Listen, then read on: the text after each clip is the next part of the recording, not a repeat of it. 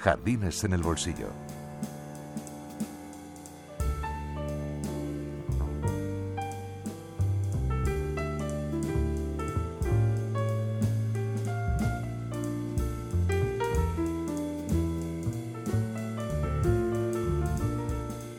El Rincón de las Tablas, con Fernando Loigorri.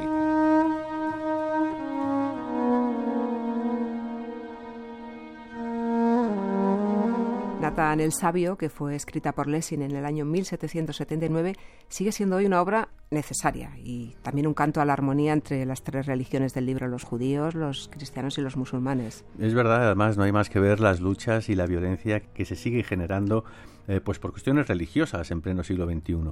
Quizá fue en el siglo XVIII justamente cuando por primera vez se intentó una conciliación, un entendimiento por parte de los intelectuales europeos cristianos entre las tres religiones, una especie de ecumenismo. Pues si te parece, vamos a empezar por esa corriente ecuménica en los primeros años del siglo XVIII. Seguimos luego con una reseña biográfica de nuestro autor de hoy, Gotton Ephraim Lessing, y por último vamos con su obra, con Nathan el Sabio. Agustín Andrea Rodrigo, en su estudio preliminar a los escritos filosóficos y teológicos de Lessing, comenta que cuando Lessing en el año 1748 empieza a publicar sus primeros trabajos mientras cursa estudios en Wittenberg, se está produciendo la culminación de una época que arranca en 1680 que consiste justamente en una confluencia entre los planteamientos del siglo XVII y los del siglo XVIII. Que no son solamente religiosos, hay también científicos, filosóficos de crítica histórica o Exacto, exacto. Esta confluencia es la que pondrá las bases a eso que llamaremos después ilustración y Andrea Rodrigo con cierta ironía señala que a esta época de interregno, ¿no? entre formas de entender el mundo, curiosamente pues nadie le ha puesto nombre. Lessing va a ser uno de los primeros intelectuales de la era moderna que va a amalgamar en su obra estos planteamientos tan heterogéneos. Por ejemplo, conciliar a Dios con la razón, porque Lessing no fue solo un autor dramático, sino que fue un gran poeta, filósofo, crítico literario y también teólogo. Lo que le provocó no pocos problemas, porque para contextualizar a nuestro autor, la Alemania en la que él vive y desarrolla su actividad es un país mm, casi casi feudal, cicatero, con las nuevas ideas, profundamente reaccionario, en donde todavía el miedo que es una de las grandes herramientas del poder y la religión es poder, ejercía toda su influencia. Además, un temor de Dios que es justamente una de las ideas que más va a atacar Lessing y que le va a suponer el rechazo tanto de su familia como de la sociedad en la que vive, porque como veremos en Nathan el Sabio, el Dios que intenta mostrar Lessing es un Dios de amor, un Dios de concordia. En esa idea, Lessing entronca con otra de las claves fundamentales del siglo XVIII europeo y que es una triple conversión cristiana y seguimos a Andrea Rodrigo. Por una parte, la conversión de los infieles al cristianismo con esas, por ejemplo, misiones en China. Una segunda conversión sería de la confesión cristiana a la confesión cristiana, es decir, por ejemplo, de ser protestante a católico o viceversa.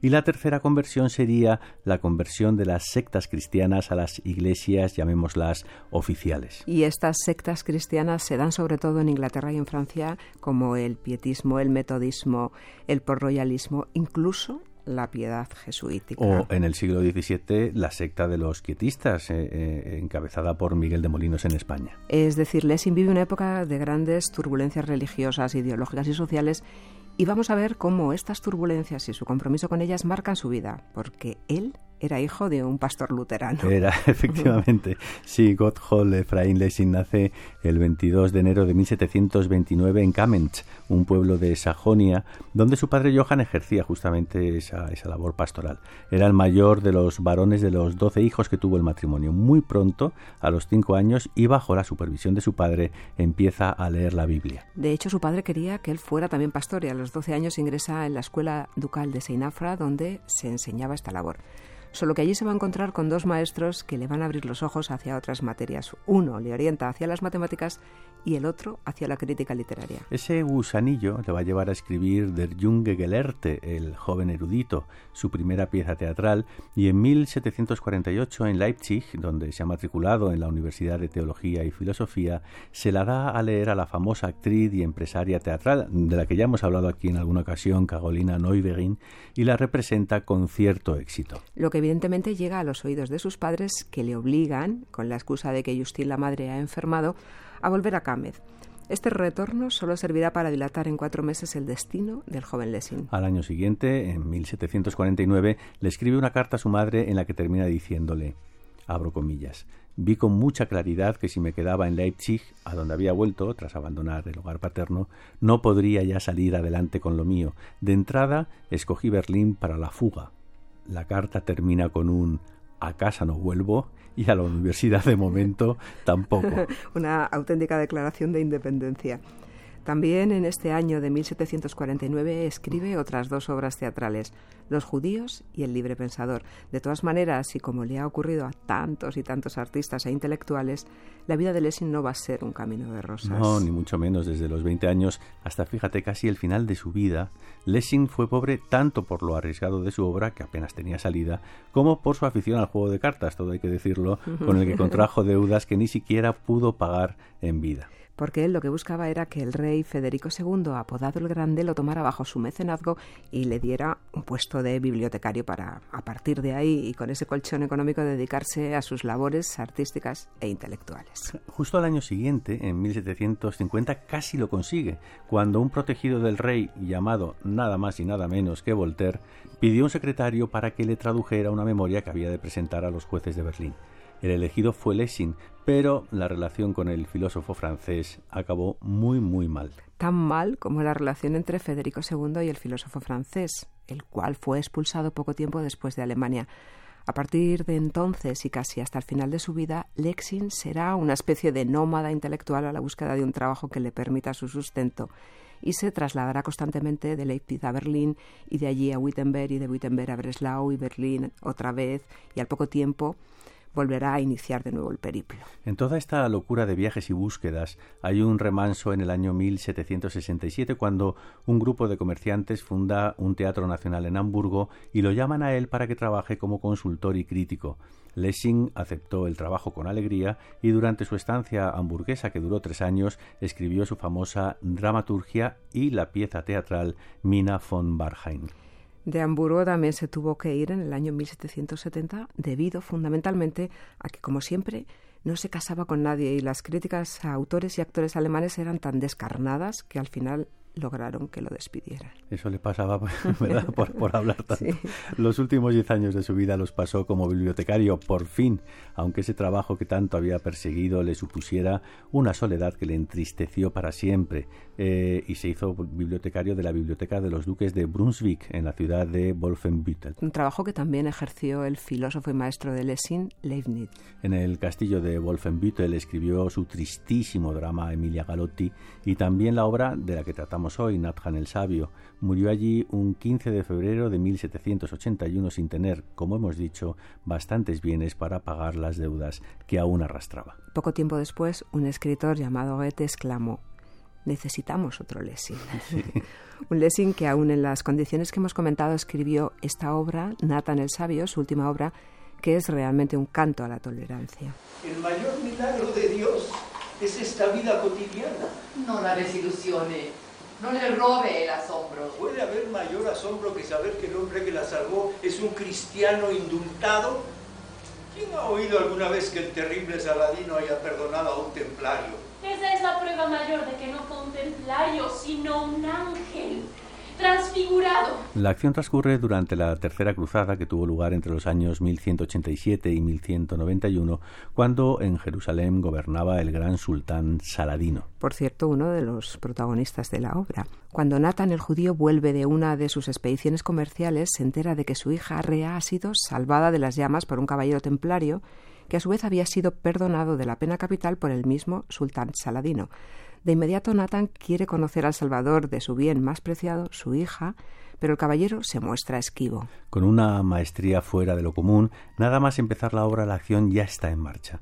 Pero esta acción no está encaminada a la acción misma, sino a la didáctica, a la enseñanza que Lessing nos quiere transmitir. Claro, porque no podemos perder de vista que el teatro de la ilustración tiene un afán moralizante. La enseñanza más bella de toda la obra se encuentra en la parábola o fábula del anillo. Porque Lessing era también un fabuloso eh, fabulador. No vamos a contarla, pero sí decir que esta fábula del anillo viene a decir que realmente las tres religiones que entonces pugnaban, luchaban en encarnizadas batallas por hacerse con la Tierra Santa y con el poder, no son sino un mismo anillo, una misma religión, un mismo Dios. Y como pueden imaginar, esto provocó que la obra fuera prohibida por la Iglesia en tiempos de Lesi. ¿Qué podéis averiguar de ese templario? Se dice que eh, Saladino lo perdonó porque dicen, yo no lo sé. El templario se parece mucho al hermano favorito del sultán, extraviado, fíjese usted, hace 20 años. ¿No le parece increíble? Menos de 150 años más tarde, en la misma Alemania, los nazis volvieron a prohibir esta obra. Que fue una de las primeras que se representó al término de la Segunda Guerra Mundial. ¿Te hacen falta los ángeles para sentir gratitud? Hija, si atribuyes tu salvación a un ángel, te eximes de la responsabilidad que tienes de agradecer a los hombres.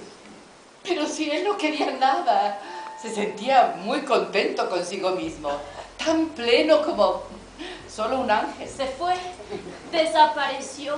¿Y lo buscaron? Después ya no. ¿Por qué? Ven, ahí está el daño de sus ensoñaciones. Yo sinceramente les recomiendo que la lean eh, porque es un auténtico poema dramático, porque aparte de las peripecias de los personajes que son puro teatro, el lenguaje es de una belleza especial y utilizo el adjetivo especial porque esa belleza está dirigida a hacernos hermosa la enseñanza que nos quiere transmitir. Y por último les animo a que la lean porque la enseñanza, esa loa a la tolerancia y la concordia, nos hacen tanta falta hoy como entonces la hacía. Natán, ¿Qué pasa? quieren llevarse a la niña. El patriarca. No, no. La princesa Cita, la hermana del sultán. ¿Estás segura de que no es el patriarca? ¿Por qué había de ser el patriarca? ¿No fuiste tú con él a decirle? A decirle que... Que asegurarnos de que no sea el patriarca quien está detrás de todo esto.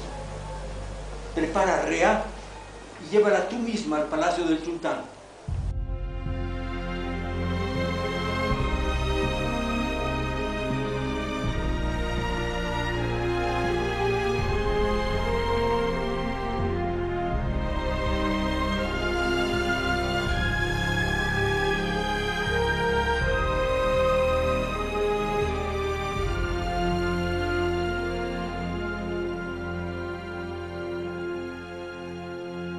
Jardines en el bolsillo.